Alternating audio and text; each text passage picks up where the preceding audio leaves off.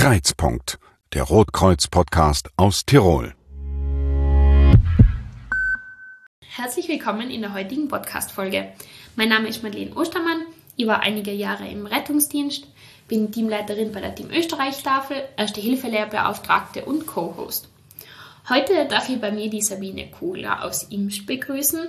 Magst du die vielleicht kurz unseren Gästen vorstellen, Sabine? Ja, hallo. Ich darf alle ganz herzlich begrüßen. Darf mir an der Stelle kurz vorstellen. Mein Name ist eben Sabine Kugler. Ich bin hauptamtliche Mitarbeiterin da in der Bezirksstelle Imst und nebenbei noch in der Krisenintervention tätig. Du, Sabine, danke erst einmal für die Bereitschaft, die mit mir heute über das Thema, das du jetzt gerade schon angesprochen hast, zu unterhalten, über die Krisenintervention. Kannst du uns einmal ganz kurz zusammenfassen oder auch gern länger, wenn du das willst, was denn die Krisenintervention überhaupt ist?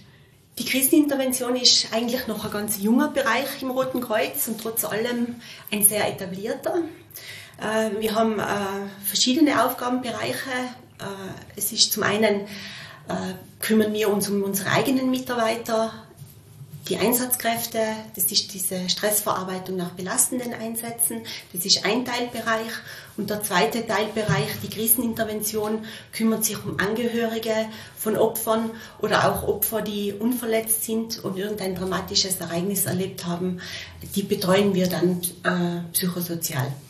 Das heißt, ihr habt eine Ausbildung genau, über die Krisenintervention. Genau.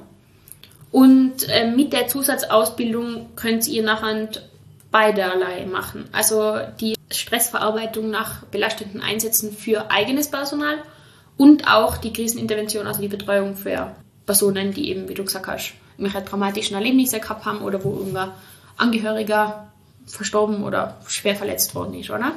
Genau, also die Ausbildung zur Krisenintervention, das ist eine große Ausbildung und die umfasst beide Teilbereiche. Also das ist ein ein Konvolut an Ausbildung, das man da durchlaufen muss und wie gesagt, kann man dann für beide Teilbereiche eingesetzt werden. Okay, das heißt, man kann sich das auch aussuchen, ob man lieber die eigenen Leute betreut oder lieber äh, fremde Personen oder wird man da einfach je nach Einsatz eingeteilt?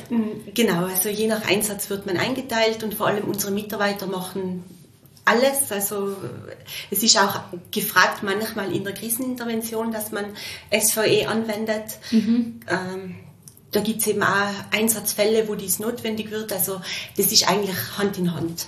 Gell? Also das ist ein, ein großer Bereich. Okay. Wie lange dauert die Ausbildung zum Kriseninterventionsmitarbeiter? Also in Summe, sage ich mal, bis der Mitarbeiter fertig ist, geht es über ein halbes Jahr an theoretischer okay. Ausbildung. Äh, das umfasst rund um die 130 Stunden, die mhm. man da theoretisch absolvieren muss. Äh, dann hat man auch immer wieder Zwischenprüfung und äh, dann geht man in die Praxis und muss natürlich dort auch den Praxisteil erledigen mhm. und erst dann wird die Ausbildung abgeschlossen. Also in Summe dauert es mitunter ein knappes Jahr, bis der okay. Mitarbeiter dann in den Einsatz gehen kann. Ja, natürlich passiert ja nicht genau dann was, wenn man es braucht, sondern die Krisenintervention ist ja einfach äh, ja, spontan da. Das heißt, wenn es halt so ist, dann, dass man das Kriseninterventionsteam braucht, beziehungsweise diese Stressverarbeitung nach belastenden Einsätzen, dann seid ihr rufbereit, oder? Genau, also wir sind Jetzt in der Bezirksstelle haben wir rund 14 Mitarbeiter, die für die Krisenintervention ausgebildet sind. Tirolweit sind es rund, glaube ich, um die 200 äh, Mitarbeiter, die da auf Abruf bereitstehen. Und je nach Einsatz äh, werden wir eben gerufen. Das ist ganz oft durch das Rotkreuzpersonal natürlich, aber wir können theoretisch jetzt auch von anderen Organisationen gerufen werden. Äh, die Polizei ist da zum Beispiel ganz ein wichtiger Partner. Die holen uns ganz oft dazu, zu spezielle Einsätze. Muss man da ein gewisses Alter haben bei der Krisenintervention oder kann man da ab jedem Alter mitmachen? Nein, es gibt ein Mindestalter, dass man zu der Ausbildung zugelassen wird. Das ist im Moment 25 Jahre. Okay. Und das macht absolut Sinn. Es ist ja ganz ein wichtiger Bereich, aber es geht manchmal auch in sehr schwierige Situationen und da sagt man halt, ganz junge Leute will man da auch ein bisschen schützen. Äh, weil es trotzdem für die dann sehr schwierig werden würde manchmal. Und da macht es eben schon Sinn, dass man ein bestimmtes Mindestalter hat. Ja, auf alle Fälle. Das kann ich auf mich bezogen selber auch sagen. Aus dem Rettungsdienst, da hat es schon manchmal Situationen gegeben, da schaut man schon nochmal rein und denkt sich so, okay, und jetzt? Also da ist es auf alle Fälle, denke ich, auch sinnvoll, dass man ein gewisses Mindestalter hat. Wer arbeitet da bei euch bei der Krisenintervention? Ist das quer durch die Bank wie bei uns alle Freiwilligen, die normale, unter Anführungszeichen, äh, Jobs haben und halt freiwillig bei der Krisenintervention tätig sind, oder? Genau, also die Teams sind multiprofessionell. Da sind Menschen aus den verschiedensten Bereichen, die da die Ausbildung machen. Wir haben Leute, die sind Psychologen im Brotberuf. Wir haben äh, Leute dabei, die kommen aus der vom kirchlichen Sektor mhm. gibt es da welche. Äh, es sind erfahrene Sanitäter, die natürlich da mitarbeiten, aber auch für andere Einsatzorganisationen. Das können Polizisten sein, es können äh, Bergretter sein, also da gibt es wirklich verschiedenste Bereiche. Und ganz ehrlich hat sich das auch wirklich bezahlt gemacht, weil gerade in der Krisenintervention ist es wirklich auch manchmal ganz fein, wenn man im Team auch verschiedene Menschen hat, die aus verschiedenen Bereichen kommen, weil die Anforderungen manchmal auch so sein, dass es manchmal ganz äh, fein ist, wenn man jemanden hat im Hintergrund, der um auch manche Dinge zuarbeiten kann oder auch mhm. Tipps geben kann, äh, wo müsst ihr euch hinwenden, was wäre wichtig, was, auf was müsst ihr schauen. Also das macht schon Sinn weil die Anforderungen in, im Einsatz selber ja ganz unterschiedlich sein. Da muss man schon manchmal ganz vorbereitet in den Einsatz gehen, um das wirklich gut abzuarbeiten. Wie seid ihr dann in Tirol verteilt? Du hast davor gesagt, es sind ungefähr 200 Mitarbeiter. Wie schaut es nachher aus, wenn es jetzt die Krisenintervention benötigt wird und wir nehmen an, ähm, der, der Rettungsdienst alarmiert auch da mit? Wie funktioniert dann die Alarmierungskette für euch? Also wie gesagt, jede Bezirksstelle hat da manchmal auch ihre, ihre eigenen Möglichkeiten, wie sie die Leute informiert. Wir in Imst haben das eben so, dass es dann ein Sammel-SMS an die Kriseninterventionsmitarbeiterinnen mhm. hinausgeht und dann melden sie sich zurück. Und teilweise gibt es auch Dienstpläne. Also gerade am Wochenende sind Dienstpläne im Hintergrund und da sind die Leute drauf, die informiert werden, wenn eben ein Einsatz hineinkommt. Okay, und den Einsatz, den äh, absolviert sie dann in eurem Privat-BKW oder wird auch da ein Auto zur Verfügung gestellt? Also wir haben ein eigenes Auto dann am BKW in der Bezirksstelle, den die Mitarbeiter abholen und sie gehen dann immer zu zweit in den Einsatz, also mhm. alleine in den Einsatz. Das gibt es auch bei uns in der Krisenintervention nicht. Okay. Es sind immer zwei, die dann in den Einsatz gehen und je nach Länge den Einsatz äh, abarbeiten. Und wie lang seid ihr dann für die Betreuung da, wenn ihr als Kriseninterventionsteam an dem Einsatzort ankommt? Also das ist ganz unterschiedlich. Das kommt mhm. immer darauf an, was es für ein Einsatz ist. Also es gibt erfahrungsgemäß Einsätze, die schon von Haus aus länger dauern. Da spiele ich jetzt gerade an Einsätze mit vermissten Personen zum Beispiel. Mhm. Das ist etwas, was jetzt nicht in drei Stunden wahrscheinlich erledigt sein wird, Auf alle Fälle, sondern das ja. kann sich schon über einen längeren Zeitraum hinziehen. Mhm. Äh, Im Schnitt dauern, dauert ein Einsatz so zwischen drei bis fünf Stunden. Das ist so der, der normale Schnitt. Okay. Das heißt, ihr seid aber nur dann da, wenn man euch jetzt ruft. In der Zeit seid ihr für die betroffenen Personen da. Nach einer bestimmten Zeit, also es wird jetzt wahrscheinlich keine Langzeitbetreuung sein, die Krisenintervention, sondern da wird man sich dann schon wahrscheinlich, wenn es dann jetzt längere Zeit belasten sollte, an, an Psychologen oder Psychiater wenden müssen, oder? Genau, also die Krisenintervention ist eigentlich für die Akutsituation. Mhm. Für das sind wir ausgebildet, das können wir auch. Äh, was wir nicht können, das ist eine längerfristige äh, Sache anbieten, weil wir da nicht die Ausbildung dafür haben. Also wir sind so der Schnittpunkt zwischen dem Ereignis und einer längerfristigen Betreuung. Mhm. Dazwischen dieses Zeitfenster, das versuchen wir zu füllen und für die Betroffenen so angenehm wie möglich zu gestalten. Das heißt, es muss aber jetzt auch nicht in der Situation von dem Ereignis sein. Das heißt, nehmen wir mal an, es wäre jetzt auch ähm, eine Reanimation, weil das für die meisten, nehme ich ja mal an, ein, ein traumatisches Erlebnis ist, gerade wenn es in der Familie passiert. Ähm, das muss aber dann nicht an dem Tag der Reanimation sein. Das heißt, wenn der zwei Tage später da einen kompletten Nervenzusammenbruch wegen der Reanimation gibt, dann kann man euch auch anfordern. So ist es. Also das ist ganz unterschiedlich. Es kann sein, dass uns die Rotkreuz-Mitarbeiter schon zum Ereignis dazu rufen. Es kann aber theoretisch auch sein, dass es noch bis Abend dauert und die Familie dann gemeinsam beschließt, es wäre fein, wenn jemand kommen könnte. Und wir dann die Betreuung eben später machen. Okay, das heißt, wie schaut es dann aus? Also du musst jetzt da nicht zu sehr ins Detail gehen, wenn es auch zu, ähm, zu private Einblicke sind, aber wie schaut so prinzipiell die Beratung dann aus? Das heißt, ihr kommt dann da zum Einsatzort und dann? Eben das, das ist je nach Einsatz unterschiedlich und eigentlich nicht einmal nach Einsatz äh, geschehen, sondern eigentlich auch, wie die Menschen unterschiedlich sein. So unterschiedlich sind unsere Anforderungen. Äh, wir kommen dann hin, Zuerst äh, versuchen wir mal die Lage für uns äh, zu erörtern, zu schauen, was ist passiert genau, wer ist jetzt da aller betroffen und dann versucht man mal die Leute eigentlich ähm, mal in, in, der Bewältigung der ersten Situation zu unterstützen. Mhm. Einmal viel dabei zu sein, einmal schauen, was ist alles, was, was sein für äh, Wünsche da, wo, wo kann man die Leute unterstützen. Und dann, je nachdem, kann es ganz unterschiedlich ausschauen. Es können organisatorische Dinge sein, die wir abnehmen, aber viel mehr unterstützen. Also ich sage immer, wir in der Krisenintervention versuchen so wenig wie möglich wir zu tun, sondern eigentlich unterstützen wir die Leute, die wir betreuen, indem, dass sie das eigentlich selber können. Ja, sie brauchen oft nur eine Hilfe, jemanden, der ihnen gut zuspricht und eigentlich viele Dinge laufen dann von selber ab. Also es ist ganz wichtig, dass man äh, die Betroffenen aus der Hilflosigkeit ein bisschen außernimmt. Ja, dass man ihnen sagt, dass sie ganz viele Dinge eigentlich noch selber können. Man muss sie nur ermutigen und ihnen den Weg zeigen, wie es gehen würde. Und dann schauen wir eben gemeinsam, dass wir das abarbeiten. Okay, ja, sehr interessant. Was würdest du sagen, sind so die, äh, ist das meiste, das die Leute von euch brauchen? Also am meisten glaube ich, dass einmal jemand da ist. Also diese Sicherheit ist, glaube ich, ganz, ein, ganz mhm. ein wichtiger Teil. Dass sie mal äh, von daher einfach wissen, wenn irgendetwas wäre, dann wäre jemand da. Mhm. Oft ist ja nichts, gell, aber äh, allein die Sicherheit macht es schon ganz, äh, nimmt schon ganz viel Druck weg von den Menschen.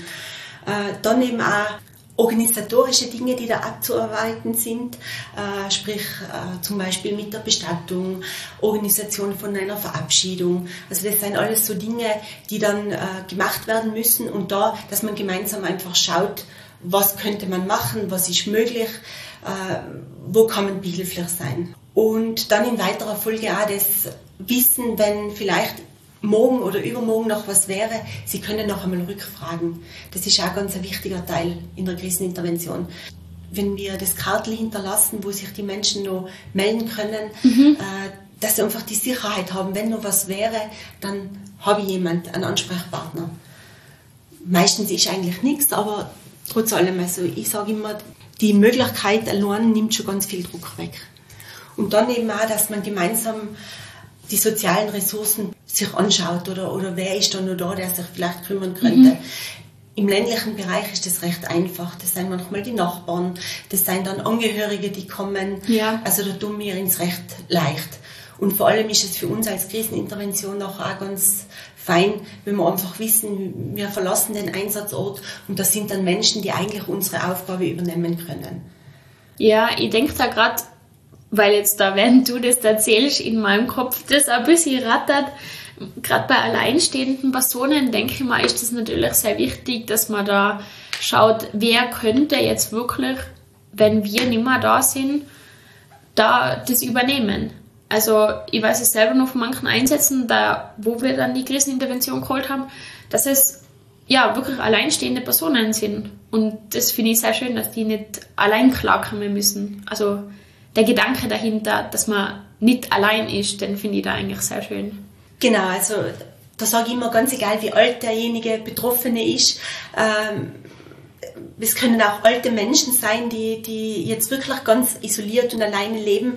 Wenn die sowas erleben und dann zu Hause sitzen, da ist es einfach wichtig, dass jemand kommt. Und, und ähm, wenn da jetzt der Partner zum Beispiel verstirbt, das ist für mich nachher nicht immer so, ja, der war eh alt und das erklärt sich dann für mich und das muss der Partner quasi auch verstehen, äh, sondern es ist schon das, er hat seinen Partner verloren und er ist komplett hilflos in der Situation. Und da ist es ganz wichtig, dass da jemand da ist und dass wir dann gemeinsam schauen, wer kann jetzt kommen? Mhm. Seien das die Kinder, die von weit her anreisen zum Beispiel?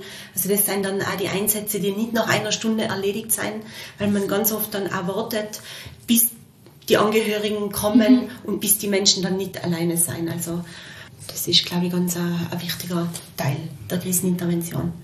Also ich weiß auch, seitdem ich beim Roten Kreuz dabei bin, also die Krisenintervention, das hat man, also ich weiß auch so grundlegend zumindest bis heute, ähm, was es ist die Krisenintervention, aber es ist total interessant irgendwie das einmal aus eurer Perspektive zu sehen, wie, wie das für euch ist. Was macht es dann eigentlich mit dir jetzt in dem Fall, wenn du dann, ich meine, es sind ja meistens eigentlich sehr belastende Situationen, logischerweise, wo ihr dazu gerufen werdet. Was macht das mit dir persönlich? Ja, ich arbeite über 20 Jahre in der Krisenintervention. Es ist also ein langer, langer Zeitraum, wo ich natürlich ganz viele Einsätze erlebt habe. Ähm, mit mir persönlich macht es das, glaube ich, was äh, jede Einsatzkraft erlebt in ihrer Karriere.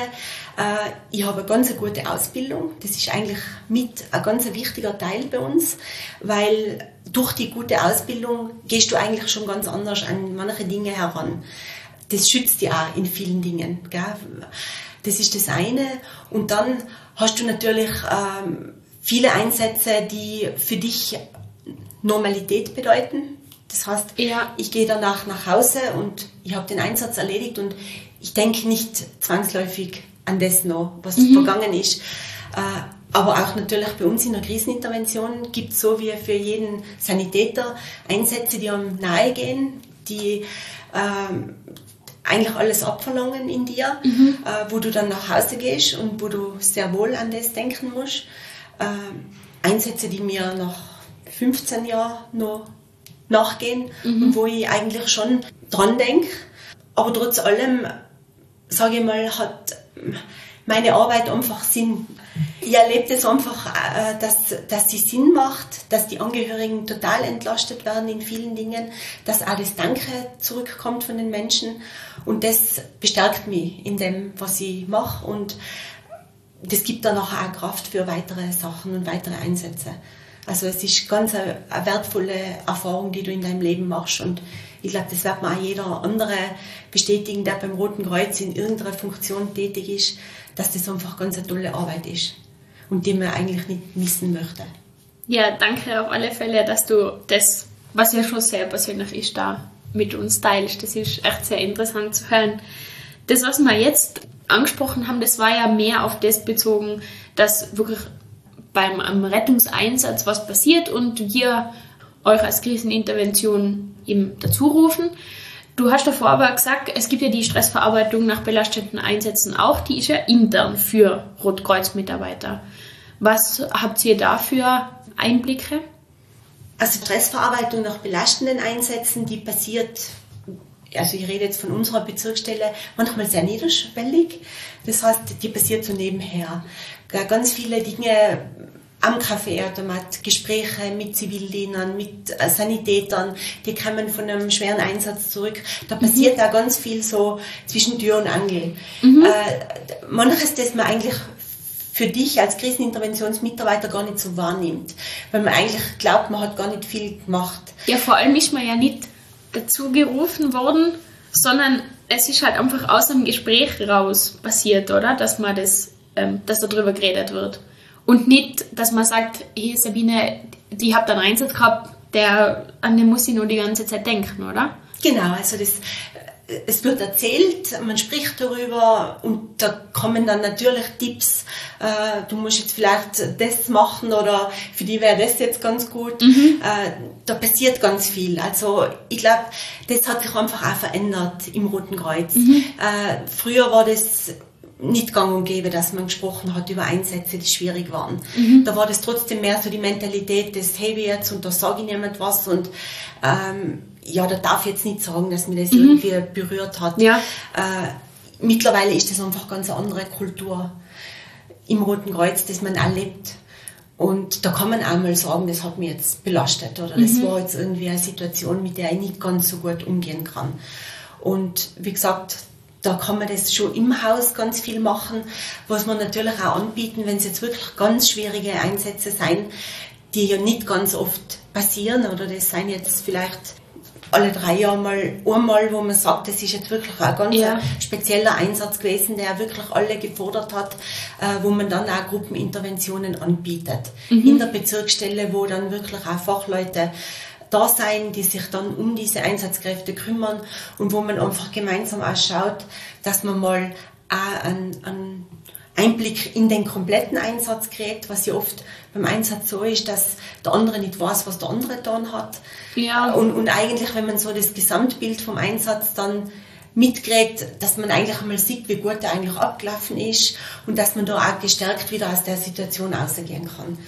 Also das ist, was wir eigentlich für unsere Leute mhm. auch anbieten. Das heißt, bei dem, also letzteres, was du gerade erwähnt hast, nimmt ihr da andere Einsatzorganisationen mit? Das heißt, also bei diesen Gruppeninterventionen, wenn ihr den Einsatz so rekonstruiert, sage ich jetzt einmal, und das zum Beispiel was mit der Polizei oder so gewesen ist, nehmt ihr die dann auch mit dazu? Ja, ist durchaus möglich, dass auch andere Einsatzorganisationen teilhaben. Wie gesagt, Feuerwehr, Polizei, andere Einsatzkräfte. Also mhm. das, das kann sein, dass man die alle an den Tisch holt. Wir haben aber auch Einsätze, die bei anderen Organisationen stattfinden. Also wir haben auch Einsätze bei Bergrettungseinsätzen gehabt, bei ja. Feuerwehr. Also da tauscht man sich wirklich auch mhm. gut aus. Ja, das kann ich mir vorstellen. Die geraten natürlich auch immer wieder in, in Situationen, die nicht so einfach sind. Das ist ja jetzt nicht nur der Rettungsdienst, sondern also der Rettungsdienst so an sich, jetzt die Bergrettung mal ausgenommen, aber die denen passiert ja genau das Gleiche. Also die müssen ja auch bei schweren Unfällen beispielsweise dabei sein und da ähm, kann ich mir schon vorstellen, dass die das natürlich genauso brauchen. Genau, also ganz ein wichtiger Partner ist da natürlich die Polizei zum Beispiel, mit der gerade Krisenintervention arbeitet ganz eng mit der Polizei zusammen. Äh, dann nehme ich das Stichwort äh, Überbringung von Todesnachrichten, was ja eigentlich Aufgabe der Polizei ist, mhm. was auch die Polizei immer erledigt hat. Und damals, äh, wie wir angefangen haben, war wirklich die Polizei überhaupt nicht ausgebildet auf diesem Gebiet. Mhm. Mittlerweile hat sich das natürlich auch in ihrer ja. Ausbildung niedergeschlagen. Ähm, aber früher war es eben so, dass man, dass sie einfach das machen haben müssen, ohne Ausbildung, ohne ja. alles. Und da war das natürlich für sie eine enorme Erleichterung, wenn sie die Krisenintervention dazugeholt haben und wir wirklich gemeinsam die Todesnachricht überbracht haben es fängt damit an, dass sie die Sicherheit gehabt haben, es ist jemand da und danach haben sie oft relativ schnell wieder verlassen können, den Einsatzort, weil sie ja meistens auch Arbeit haben und anderweitig Ach, eingespannt Fälle, sein. Und wir als Krisenintervention haben dann die Betreuung der Angehörigen übernommen. Und das war für die Polizei auch ganz eine enorme Erleichterung. Es ist das einfach ein, ein feineres nach Hause gehen, wenn du ja, weißt, du lässt die Leute nicht alleine. Also ihr betreut nicht nur eigene Leute und Angehörige, sondern auch andere Einsatzorganisationen in ihrer Arbeit. So ist es, genau. Wie wird es angenommen von, von den eigenen Leuten, die die Stressverarbeitung nach belastenden Einsätzen? Wird sehr gut angenommen, äh, ist natürlich äh, in den Einsatzzahlen her verschwindend zu der Krisenintervention. Aber ich denke, ja. das ist eigentlich auch gut so, dass das so ist, äh, weil es kann ja nicht sein, dass jeder Einsatz plötzlich belastet wird, weil dann hätten wir ja auch die Ressourcen gar nicht, äh, sondern die Einsätze, die wirklich belastend sein, die halten sich trotz allem in Grenzen und die versucht man dann eben aufzuarbeiten, wenn es äh, nötig ist. Und es ist wahrscheinlich auch für jeden was anderes belastend. Also kann ich mir zumindest vorstellen. Also das muss ja nicht immer eine Reanimation sein, die jetzt eine Belastung für die Einsatzkraft ist, oder? Genau, das ist eben auch ein Teil, äh, der manchmal schwierig zum Verstehen ist für, für manche Menschen, weil sie glauben, man kann sagen, das ist belastend. Mhm. Das kann man überhaupt nicht, gell?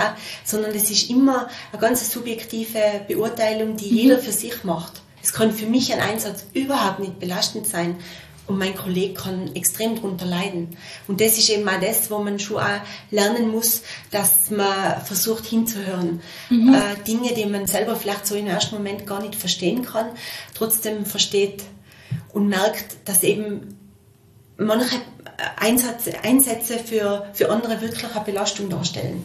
Ja, und das ist eben das, was der Kriseninterventionsmitarbeiter weiß und, und, und lernt.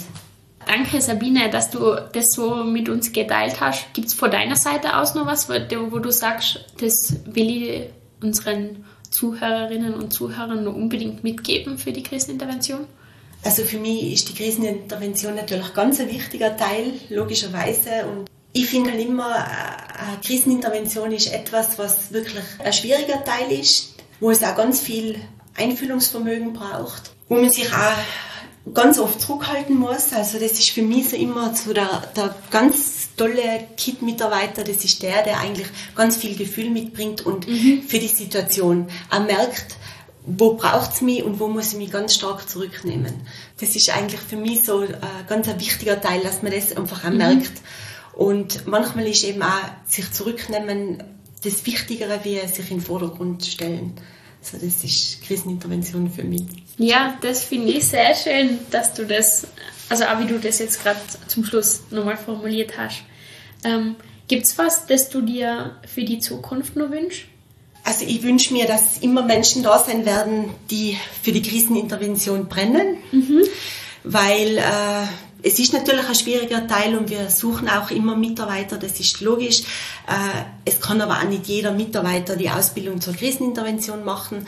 Also es wird da schon sehr ausgewählt auch. Mhm. Äh, und da wünsche ich mir, dass immer genügend Menschen da sein, die wirklich Zeit haben für die anderen, weil ich einfach weiß, dass es ein Teil ist, der für unsere Gesellschaft ganz wichtig ist. Und äh, ohne Krisenintervention, das könnte man sich heute gar nicht mehr vorstellen. Falls ihr euch für Mitarbeit bei der Krisenintervention interessiert, könnt ihr einfach mal auf der Rotkreuz-Seite eures Bezirkes nachschauen, ob es da ein Kriseninterventionsteam gibt, beziehungsweise ähm, wo es nächste ist und auch da, wenn ihr euch dafür interessiert, gerne mal anruft oder hinschreibt. Die letzte Frage, Sabine, die ich dir heute stelle, ist, was ist denn dein Rotkreuz-Moment in Bezug auf die Krisenintervention? Also in Bezug auf die Krisenintervention gibt es natürlich eine Handvoll Momente, die mir sehr erinnerlich sein und die mir heute noch unter die Haut gehen. Äh, sind natürlich sehr intime ähm, Momente auch, die ich jetzt eigentlich so gar nicht erzählen möchte und auch gar nicht kann. Mhm. Gerade in der Krisenintervention, wir haben ja wirklich auch eine Schweigepflicht. Äh, also die, die habe ich für mich und die möchte ich eigentlich auch so mitnehmen. Ähm, mein wirklicher Rotkreuz-Moment äh, hat eigentlich mit der Krisenintervention gar nichts zu tun. ist eigentlich im Rahmen von einem Projekt, das wir in der Bezirksstelle Imst äh, gemacht haben, anlässlich unserer 75-Jahr-Feier. Mhm. Äh, es war ein Musikprojekt, Musik über den Zustand der Welt. Mhm. Und zwar über Krieg und Frieden, Sterben, und Leben und auch über Humanität. Also das ist eigentlich das, was, was wir als Rotes Kreuz dort so gut gefunden haben, mhm. dass die Menschlichkeit da so in dem Vordergrund steht. Dieses Musikprojekt hat den Startpunkt erlebt im Rahmen eines äh, Galaabends, wo wir die ganzen Sponsoren eingeladen haben, die eben dieses Musikprojekt unterstützt haben. Und ähm, wir wussten eben gar nicht, wie das ankommt bei den Menschen. Mhm. Ja, also es, es, war für uns komplettes Neuland. Es hat es auch so in der Form noch nie gegeben. Und ich weiß noch gut, ich bin da in der ersten Reihe äh, gesessen und mit dem Blick auf die Bühne und alle Menschen waren hinter mir im Rücken. Äh, und dann war die Musik fertig. Und dann war ein Moment lang Ruhe, also man hätte wirklich die Stecknadel fallen hören. und dann war der Applaus und minutenlange Standing Ovations und das war für mich so der Moment, wo ich eigentlich mhm. gewusst habe, okay, es hat funktioniert. Mhm. Das Projekt hat funktioniert. Die Menschen haben es auch alle verstanden. Und äh, dieses Projekt war dann wirklich, ist von ihm aus ein bisschen in die Welt gegangen. Also mhm. äh, österreichweit. Also wir haben dann sogar im Konzerthaus in Wien waren Auftritte. Es waren in, in Frankfurt, sogar die Frankfurter Buchmesse waren wir Gast. Mhm. Also es ist wirklich äh, rundum, kann man sagen, in die Welt hinausgegangen und es haben, glaube ich, an die 75.000 Schüler an diesem Projekt teilgenommen. Also es, es hat wirklich das gebracht, was wir uns erwartet haben. Nämlich das, dass unsere Rotkreuz-Grundsätze in die Welt getragen werden. Und das war für mich eigentlich eines vom Schönsten. Wo, du auch, äh, wo ich auch gemerkt habe, man muss manchmal unkonventionelle Wege gehen, mhm. Um zum Erfolg zu kommen. Das ist sehr schön, das sieht man blöderweise am Podcast nicht, aber da kriegst sogar ich ein bisschen eine Gänsehaut, wenn ich an das denke. Also das ist sehr schön, dass das so funktioniert hat. Danke, dass du äh, deinen Rotkreuz-Moment mit uns geteilt hast. Und äh, danke euch fürs Zuhören. Wir hören uns beim nächsten Mal. Tschüss. Das war Kreuzpunkt, der Rotkreuz-Podcast aus Tirol.